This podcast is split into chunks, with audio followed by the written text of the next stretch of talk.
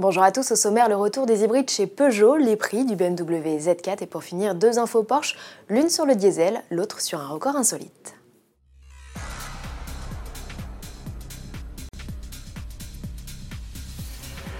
PSA, comme bon nombre de constructeurs, mise à fond sur les motorisations électrifiées. D'ici 2021, 15 nouveautés seront lancées, dont 7 100% électriques. Citons la Peugeot 208, l'Opel Corsa et le SUV DS3 Crossback. L'offensive sur le segment des hybrides rechargeables démarrera, elle, dès septembre 2019 avec le DS7 Crossback. Chez Citroën, il faudra patienter jusqu'en 2020 pour voir le C5 Aircross, du Mondial de l'Automobile de Paris, passer du stade de concept au modèle de grande série. Quant à Peugeot, le constructeur annonce officiellement l'arrivée de motorisations hybrides rechargeables sur ses 508 et 3008 à l'automne 2019. La berline et le break profiteront du bloc de 225 chevaux, deux roues motrices. En plus de cette déclinaison, le SUV recevra une version de 300 chevaux associée à la transmission intégrale comme d'ailleurs son cousin le DS7. Enfin, n'oublions pas Opel, quatrième marque du giron PSA. Le Grand Land X sera le premier modèle plug-in hybride décliné au catalogue. PSA a investi 100 millions d'euros pour industrialiser ses versions PHEV.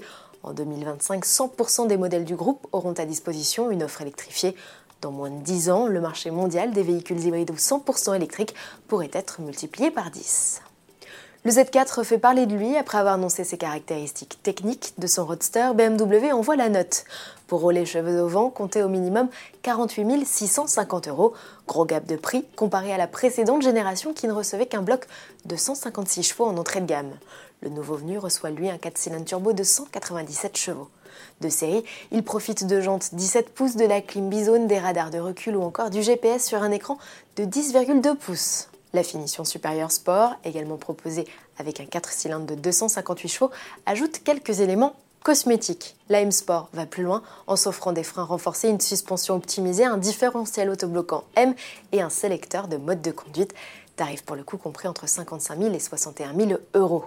La gamme est coiffée par le 6 cylindres de 340 chevaux proposé à partir de 67 750 euros, voire plus de 77 000 euros pour la version suréquipée de lancement First Edition.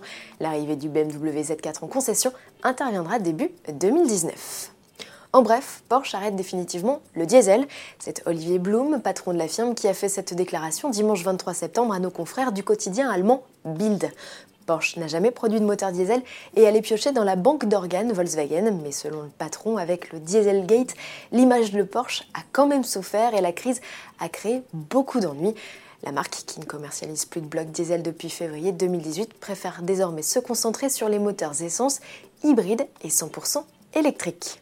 Et parce qu'il était question de Porsche, focus sur le récent record associé au constructeur avec l'aide d'un Cayenne Turbo, un cycliste britannique a atteint la vitesse folle de 240 km/h.